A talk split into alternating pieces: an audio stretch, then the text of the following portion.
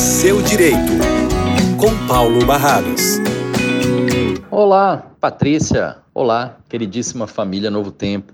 Hoje a dúvida é do ouvinte que diz que tinha uma empresa no ramo de serviços entre 2014 e 2021 e já vendeu essa empresa. Essa empresa é de outra pessoa, tem novos donos agora. E ele foi chamado pela prefeitura e foi alertado que os impostos que foram devidamente recolhidos, devidamente pagos, é, eles foram lançados, a emissão das notas fiscais, é, com o código errado. E aí perguntei-lhe, o que fazer agora? Muito simples, você deve procurar o seu contador, que deve solicitar a retificação é, à prefeitura dos, da, dos códigos de recolhimento das seguintes notas fiscais.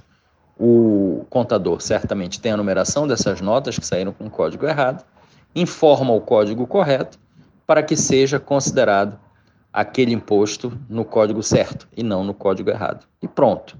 O dinheiro não se perdeu, foi pago. Ele só foi pago no código errado e esse código tem que ser retificado.